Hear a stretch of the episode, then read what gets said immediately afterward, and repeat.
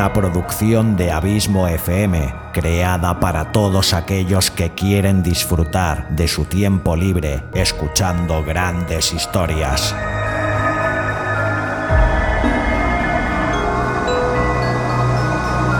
Audiolibros y relatos.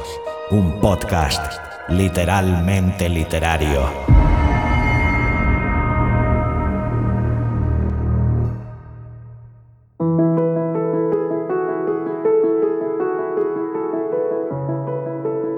Hola, soy Xavi Villanueva. Bienvenida, bienvenido un día más a Audiolibros y Relatos, tu podcast de literatura de referencia y espero que también tu favorito. Capítulo 16 de esta sexta temporada, 216 en el cómputo total de este humilde podcast y primer capítulo de el recién estrenado año 2024 Espero que hayas tenido una feliz y óptima entrada a este año 2024 justo acabado de descorchar.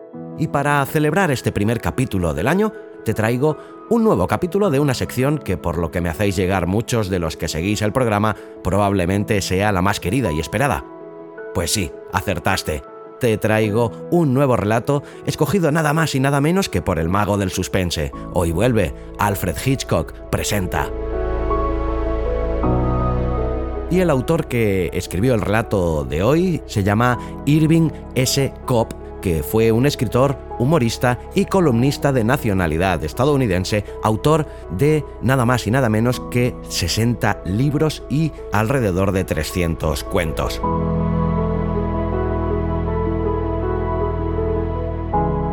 Y el relato que te traigo hoy lleva por título Fishhead, o lo que es lo mismo, cabeza de pescado. Fishhead fue publicada en 1913 y es una novela corta o un relato largo, depende de cómo se mire, ambientado en los bosques de la bahía del sur de Estados Unidos que nos presenta el lago Reelfoot y a su residente más infame, un extraño monstruo, mitad hombre, mitad pez, marginado y que lleva por nombre Fishhead.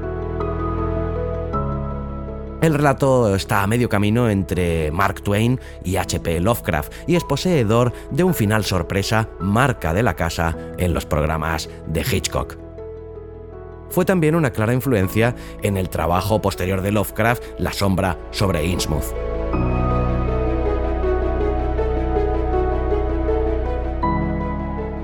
Y antes de dejarte con el relato, decirte que espero que hayas tenido una muy feliz entrada a este año 2024 y que te cojas de mi mano y empecemos este nuevo año en el que te intentaré traer, como siempre, un buen surtido de los mejores autores y de los mejores relatos. Muchas gracias, como siempre, por tu fidelidad, tu constante apoyo y por hacerme sentir tan y tan feliz sabiendo que este podcast te gusta, te acompaña y te sirve de entretenimiento. Te espero aquí la semana que viene con un nuevo autor y un nuevo relato de la sección Cuentos Fantásticos que presentó tanto aquí como en el podcast Días Extraños de Santi Camacho. Hasta entonces, larga vida al podcasting y larga vida a la audioliteratura.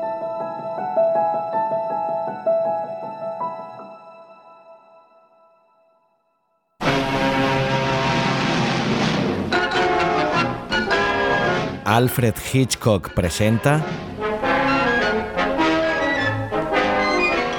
Fishhead de Irving S. Cobb.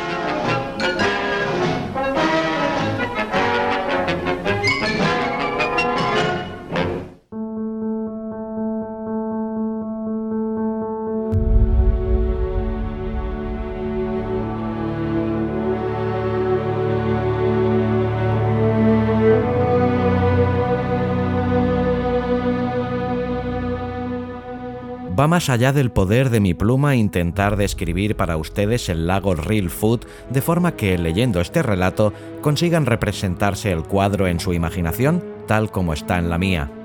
Porque el lago Real Food es un lago completamente distinto de cualquier otro que hayan conocido en cualquier otra parte.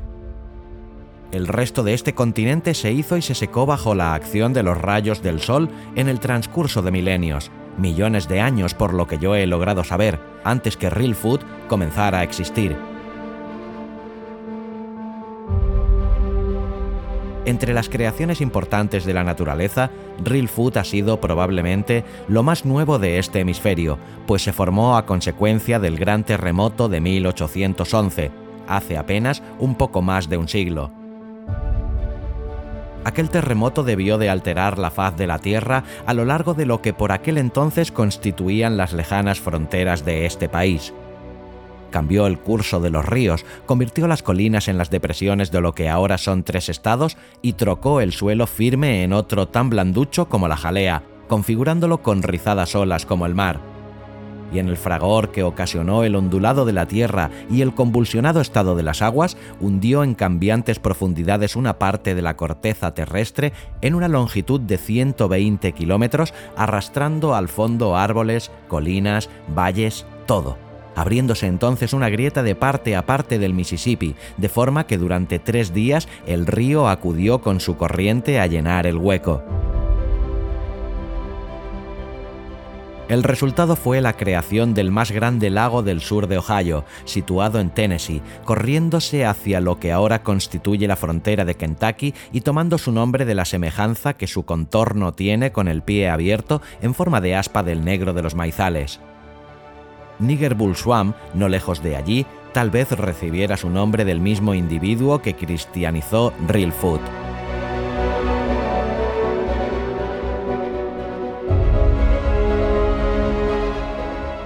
Real es y siempre ha sido un lago lleno de misterio, a trechos insondable, en otros lugares, los esqueletos de los cipreses que se fueron abajo cuando la Tierra se hundió todavía subsisten en pie, de tal manera que si el sol brilla del lado de la derecha y el agua se muestra menos cenagosa de lo común, quien dirigiese la mirada hacia las profundidades vería o creería ver allá abajo los desnudos miembros tendidos hacia lo alto como dedos humanos de un ahogado todo ello cubierto por un lodo de años y reliado de viscosas grímpolas de los verdes mucílagos del agua.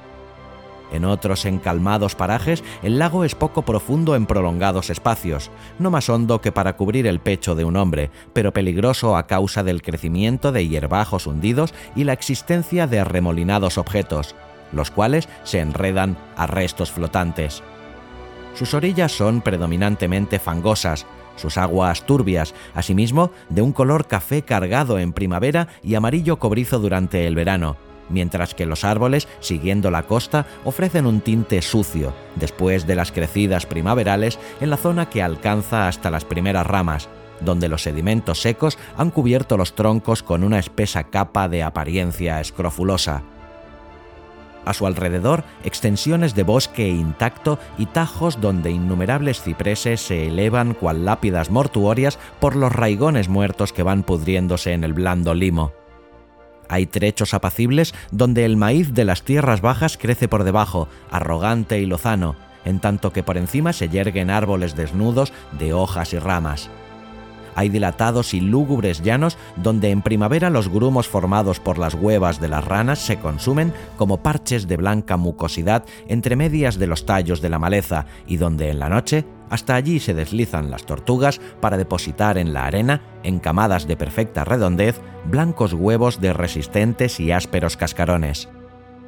Hay bayous que no conducen a parte alguna y charcas que se extienden en revueltas a la aventura como enormes gusanos obcecados, hasta unirse finalmente a la corriente principal, la cual hace rodar su semilíquida torrentera algunos kilómetros más al oeste.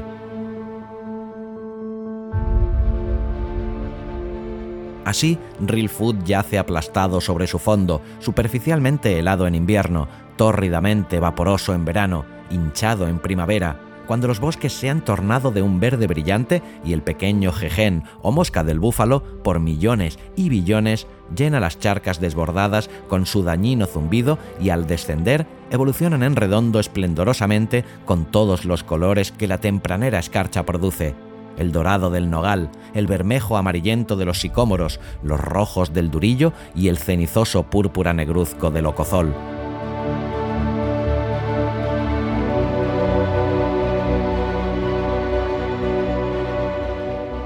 Mas la comarca de Real Food tiene su utilidad.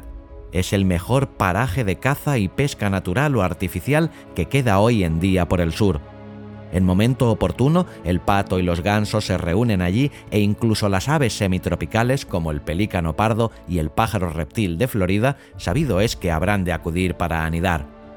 Los cerdos, al regresar a la señera libertad, recorren las lomas, cada piara de estos ejemplares de fino lomo capitaneada por un viejo berraco de aplastados flancos, enjuto, feroz. Por la noche, la rana toro, inconcebiblemente grande y tremendamente sonora, croa en las riberas. Es un asombroso lugar para la pesca de la lubina, de la perca y del hocicudo pez búfalo como estas especies comestibles pueden vivir para ahobar y como sus huevas a la vez sobreviven para ahobar de nuevo, resulta una maravilla ver cuántos grandes peces, caníbales devoradores de peces, hay en Real Food. Mayor que en cualquier otra parte, encontraréis aquí la velona, toda espinas, voracísima, de láminas córneas con morro como el del caimán y el eslabón más próximo, al decir de los naturalistas, entre los animales vivientes hoy en día y los que vivieron en la era de los reptiles.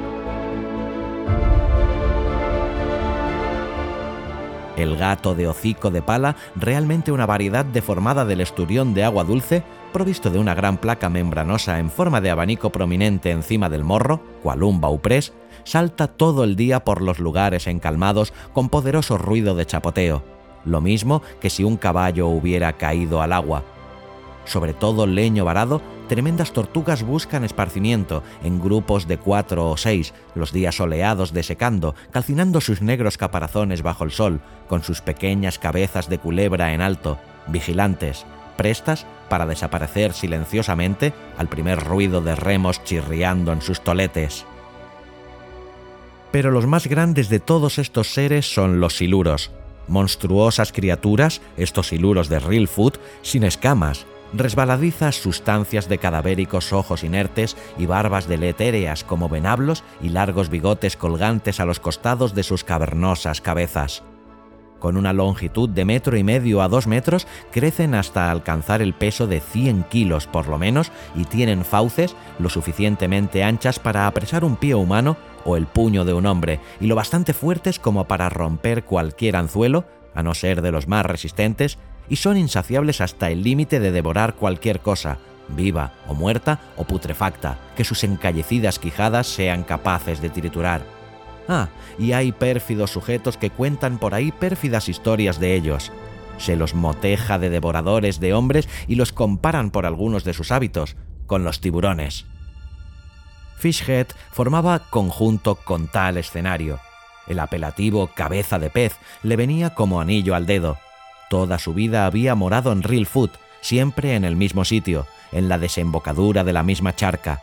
Allí nació, de padre negro y madre a medias de casta india, ambos ya fallecidos, y la historia cuenta que, antes de nacer, su madre fue aterrorizada por uno de esos descomunales peces, de manera que el muchacho vino a este mundo horriblemente marcado, a más no poder.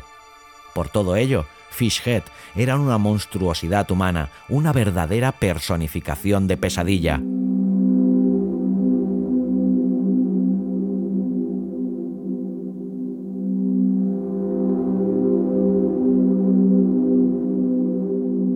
Tenía cuerpo de hombre, un cuerpo robusto, rechoncho, corto, mas su cara estaba tan cerca de ser la cara de un gran pez como ningún otro rostro pudiera estarlo, aunque conservase ciertas trazas de humano aspecto.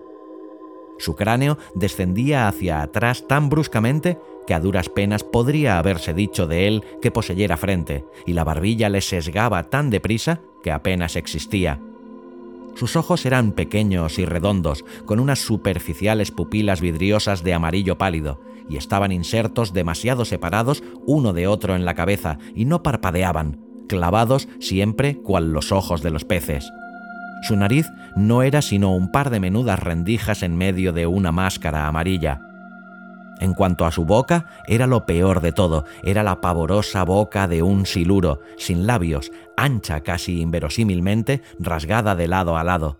Incluso cuando Fishhead se convirtió en hombre hecho y derecho, su semejanza con un pez fue en aumento, pues los pelos de la cara le crecieron en dos finos colgantes, retorcidos y tiesos, que pendían a cada lado de su boca como a guisa de barbas de pez. Si tuvo algún otro nombre, además de Fishhead, nadie excepto él lo supo nunca. Fishhead le llamaban y por Fishhead respondía. Puesto que conocía las aguas y los bosques de Real Food mejor que nadie, los hombres de la ciudad que cada año vinieran a cazar o a pescar lo apreciaban como un buen guía. Eran contadas, sin embargo, las ocasiones en que Fishhead se aviniese a encargarse de tales oficios. Le gustaba ante todo ocuparse de sí mismo, vigilando su pedazo de tierra sembrado de maíz, yendo a tender las redes en el lago, algunas veces tendiendo trampas y cazando para los mercados de la ciudad cuando era la época. Sus vecinos, blancos mordidos por las fiebres tercianas y negros, por contra, a prueba de la malaria, dejábanle vivir a su propio arbitrio. Era así como Fishhead vegetaba solo, sin parientes ni amigos, sin un hermano tan siquiera, esquivando a sus semejantes y rehuido por ellos. Su cabaña se halla justamente en la raya del estado, donde Mad charca fangosa, desemboca en el lago. Era aquella choza de troncos la única habitación humana en ocho kilómetros a la redonda. Detrás de ella, el resistente maderamen venía a servir de apoyo a la cerca del recinto del pequeño huerto de hortalizas de Fishhead, la cual lo encerraba en espesa sombra, excepto cuando el sol azotaba desde lo alto. Guisaba sus alimentos de manera primitiva, fuera, en un agujero hecho en tierra mojada, o sobre los herrumbrosos restos rojizos de un hornillo y bebía el agua de color azafrán del lago con un cazo hecho de calabaza se atendía y cuidaba de sí mismo.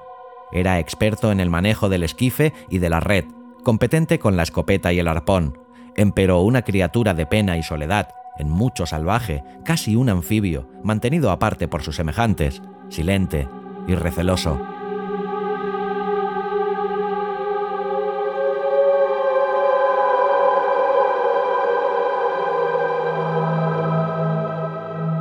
Frente a la cabaña sobresalía el tronco caído de un álamo, a medias sumergido, a medias fuera del agua, su parte externa quemada del sol y gastada por el roce de los pies desnudos de Fishhead hasta ofrecer innumerables huellas de finas rayas que lo contorneaban, mientras la extremidad inferior estaba negra y podrida, lamida incesantemente por menudas olas cual por finas lenguas.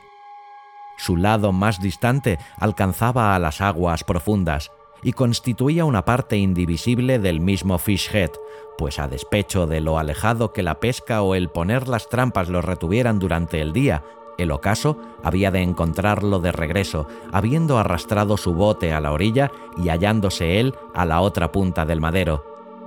Desde cierta distancia, algunos hombres lo columbraban allí varias veces, en ciertas ocasiones acurrucado, tan inmóvil como las tortugas que se deslizaban hasta la empapada punta durante su ausencia, y en algunos momentos tieso y vigilante, cual una grulla en el río, con toda su desventurada figura amarillenta delineándose en medio de la amarillez soleada, en medio de las aguas amarillas, de la amarillenta ribera, todo ello amarillo a su vez.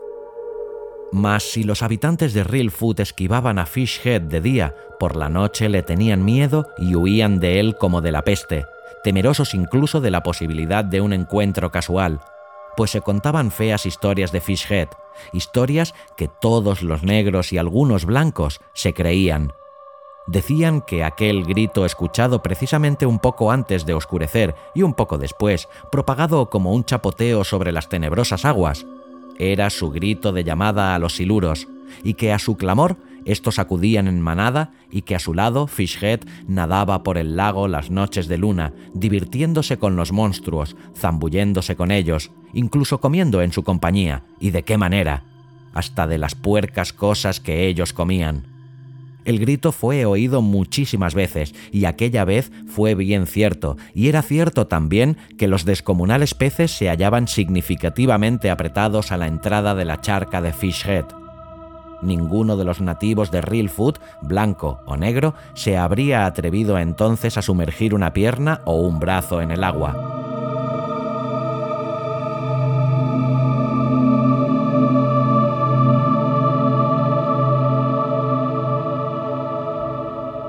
Aquí había vivido Fishhead y aquí moriría. Los Baxter iban a matarle, y este día, en medio del verano, sería el día de su asesinato. Los dos Baxter, Jake y Joel, se acercaban en su piragua para cumplir el propósito. Este crimen tuvo un largo periodo de gestación. Los Baxter contaron para fraguar su odio con un motivo surgido varios meses antes que la decisión llegase al punto culminante. Eran ellos unos pobres blancos, pobres en todos los sentidos, en estimación, en posesiones terrenales y en posición. Una pareja de exaltados jinetes ladrones advenedizos que vivían del tabaco y del whisky, cuando el whisky y el tabaco estaban a su alcance, y de pan de maíz, cuando carecían de recursos para otra cosa. La querella propiamente dicha venía de meses anteriores, habiendo encontrado un día a Fishhead en la estrecha armazón del embarcadero de botes de Walnut Lock y estando ellos harto empapados de licores, jactanciosos en una falsa apariencia de valentía nacida del alcohol, le acusaron atrevidamente y sin pruebas de haber hollado la raya de sus dominios, un imperdonable pecado entre los moradores de los lagos y los barqueros del sur. Viendo que él soportó esta acusación en silencio, contentándose con mirarlos fijamente, se envalentonaron y le golpearon el rostro. Solo que entonces él se revolvió y propinó a ambos la mayor paliza de toda su vida, haciéndoles sangrar la nariz y magullándoles los labios con enérgicos golpes contra la mandíbula y finalmente abandonándolos, maltrechos y postrados, sobre el barro. Sin embargo, en los espectadores que presenciaron esto, el sentimiento de que lo que sucede siempre es oportuno triunfó sobre los prejuicios raciales, lo cual se manifestó permitiendo que un negro diese a aquellos una tunda, a dos hombres libres de nacimiento, a dos blancos soberanos.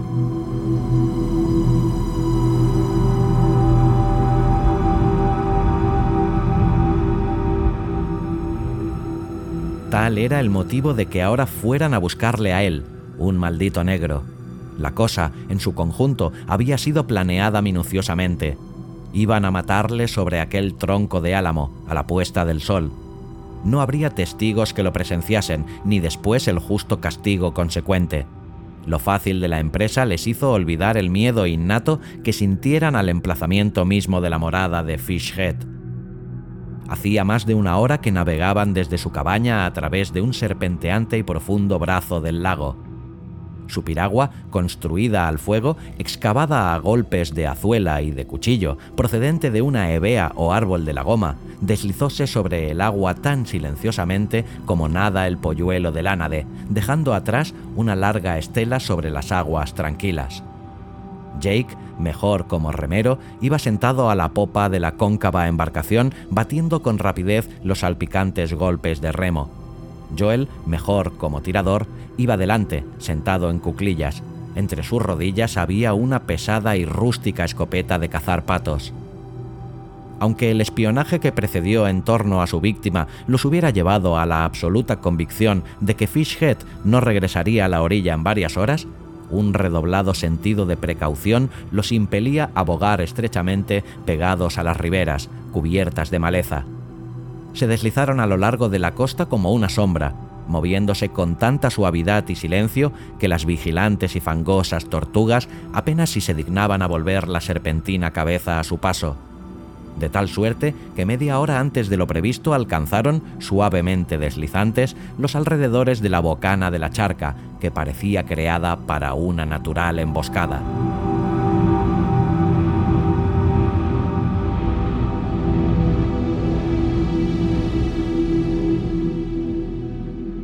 Donde el desagüe de la ciénaga se unía a las profundas aguas, había un árbol caído, medio arrancado su cepellón, vencido hacia la orilla, con la copa todavía espesa y hojas verdes que extraían aún alimento de la tierra donde los raigones, medio al descubierto, se tenían. Todo ello cubierto y enredado por una gran exuberancia de zarcillos y uvas agrias silvestres. En derredor había arremolinamiento de detritus, tallos de maíz, tiras de corteza mudada por los árboles, manojos de hierbajos podridos, todo el desperdicio y abarrote acumulado desde el año anterior en un apacible remanso. En línea recta hacia este verde amontonamiento, deslizábase la piragua que se meció de costado al tocar en el tronco protector del árbol y quedando escondida desde el lado de dentro con la cortina interpuesta por la lujuriante vegetación, justamente como los Baxter hubieran pretendido que quedase oculta, cuando en días precedentes, durante una exploración anterior, señalaron este remansado paraje como lugar de espera y lo incluyeron entonces y allí mismo en las diferentes etapas de su plan. No había habido ningún tropiezo ni contratiempo, nadie fue visto en los alrededores a lo largo de aquellas horas de la tarde, nadie capaz de señalar sus movimientos, y de un momento a otro, Fishhead debería oportunamente hacer acto de presencia.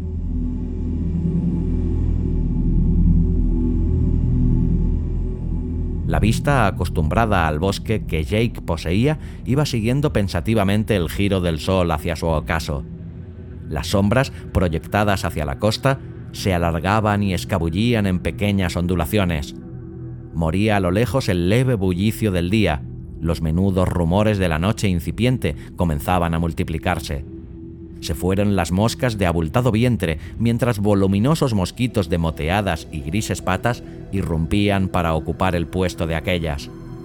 El lago soñoliento lamía las cenagosas orillas con pequeños lengüeteos, como si hallase agradable el sabor del fango crudo. Un monstruoso cangrejo, tan gordo como una langosta, trepó hasta la salida de su seca chimenea de barro y allí se quedó empingorotado, cual armado centinela en una atalaya. Disparatados murciélagos comenzaron a revolotear detrás y delante sobre las copas de los árboles. Una rata almizclera, nadando con la cabeza fuera, vióse obligada a virar repentinamente al darse cuenta de la presencia de una serpiente mocasín, tan gruesa e hinchada por su caliente veneno que habríase dicho un lagarto sin patas, conforme agitaba a lo largo la superficie del agua en una serie de lentos y torpes zigzagueos. Precisamente encima de las cabezas de los dos asesinos en acecho, colgaba un apretado y minúsculo gusano de la mosca de agua, asido a una especie de concreción con apariencia de barrilete.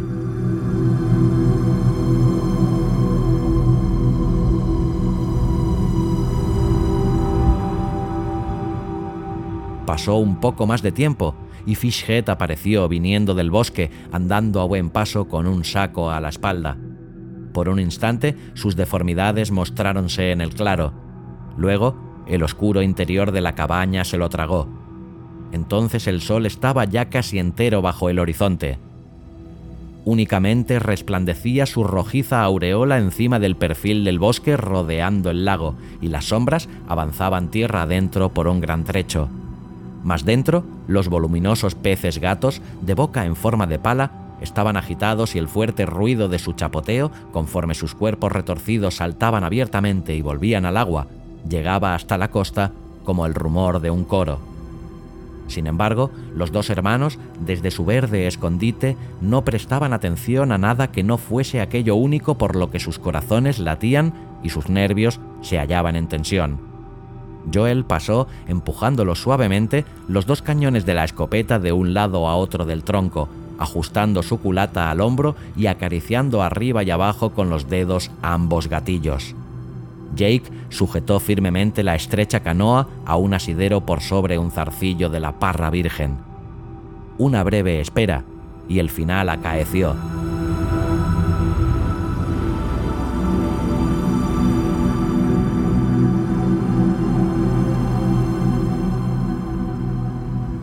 Fishhead surgió en la puerta de la cabaña y fue hacia la orilla a lo largo del angosto sendero y todavía más, por encima del agua, sobre su tronco de costumbre.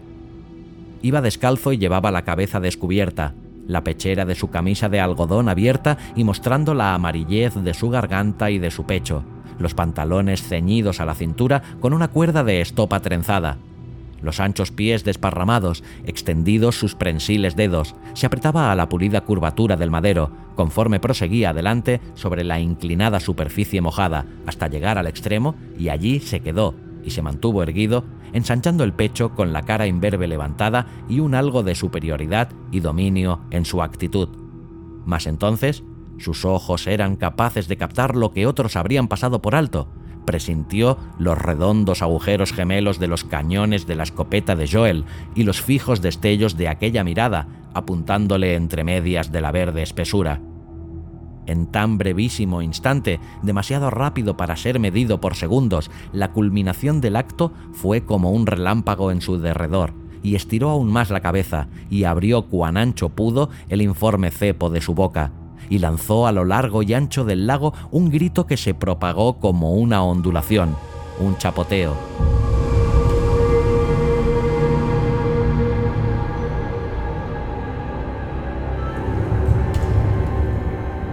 y su grito fue cual la carcajada de un necio, y el croar profundo de los sapos y el aullido de un perro, el complejo entero de los ruidos nocturnos del lago, y en él iban también un adiós, un desafío y una llamada.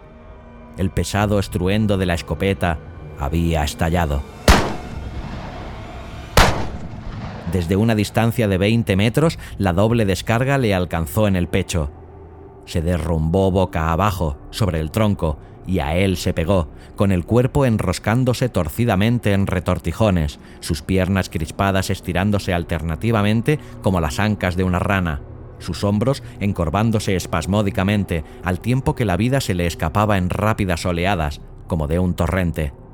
Se ladeó su cabeza entre los hombros alzados, miraron sus ojos abrumados la cara sobresaltada del homicida, y enseguida la sangre comenzó a brotar en su boca, y Fishhead, aún más pez que hombre a la hora de la muerte, en un escurridizo aleteo, la cabeza por delante, resbaló de la punta del madero y se hundió con la cara vuelta hacia abajo, lentamente, abriendo las extremidades a lo ancho. Una tras otra, las pompas de un largo rosario fueron rompiéndose en medio de una creciente mancha roja en las aguas color café del lago.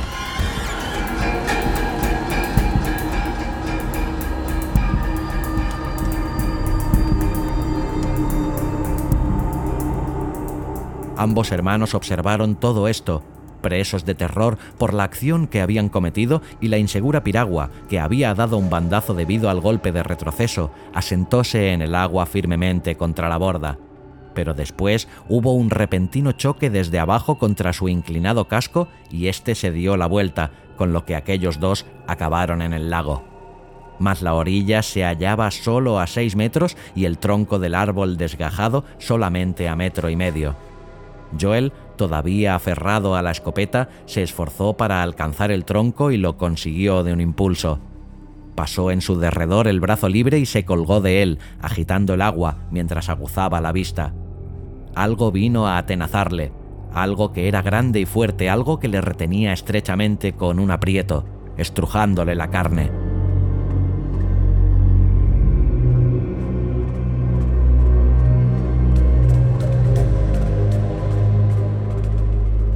No profirió ni un grito, pero los ojos se le salían de las órbitas y su boca produjo una auténtica mueca de agonía mientras sus dedos se incrustaban en la corteza del árbol como garfios.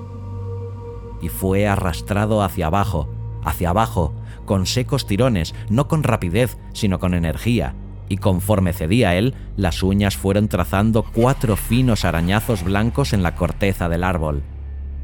Se hundió su boca, a continuación sus desorbitados ojos, después sus erizados cabellos y finalmente las manos que agarraban y arañaban. Y aquello fue su fin.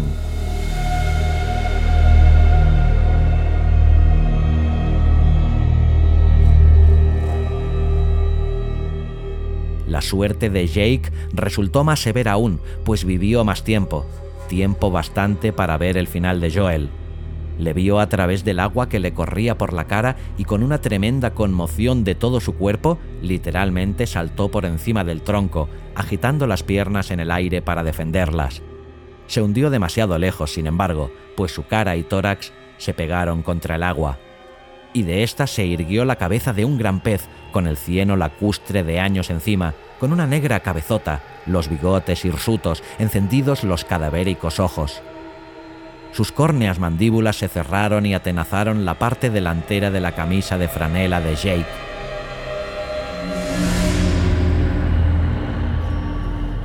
La mano de este golpeó ferozmente, pero se incrustó en una envenenada barba y al contrario que Joel, desapareció de vista con un tremendo alarido y con una rotación y convulsión del agua que produjo el círculo de cañas de maíz en los bordes de un pequeño remolino. Pero el remolino pronto se atenuó a lo lejos en crecientes anillos de olas y las cañas flotantes acallaron los círculos y volvió de nuevo la quietud y solamente los ruidos multiplicados de la noche pudieron escucharse en la desembocadura de la charca.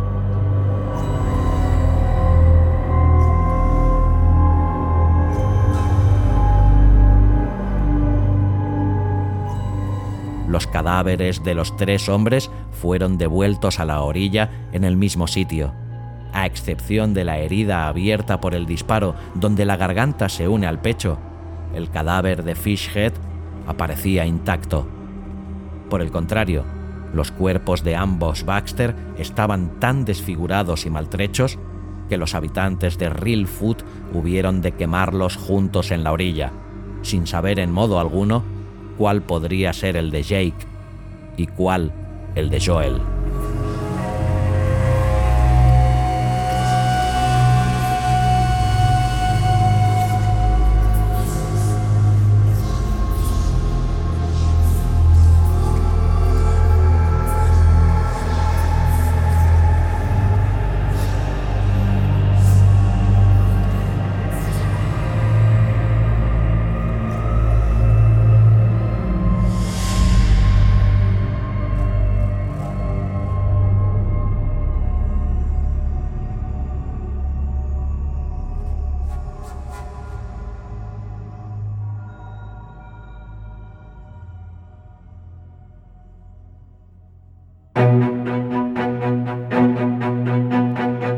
Colecciones de audiorelatos premium de Abismo FM.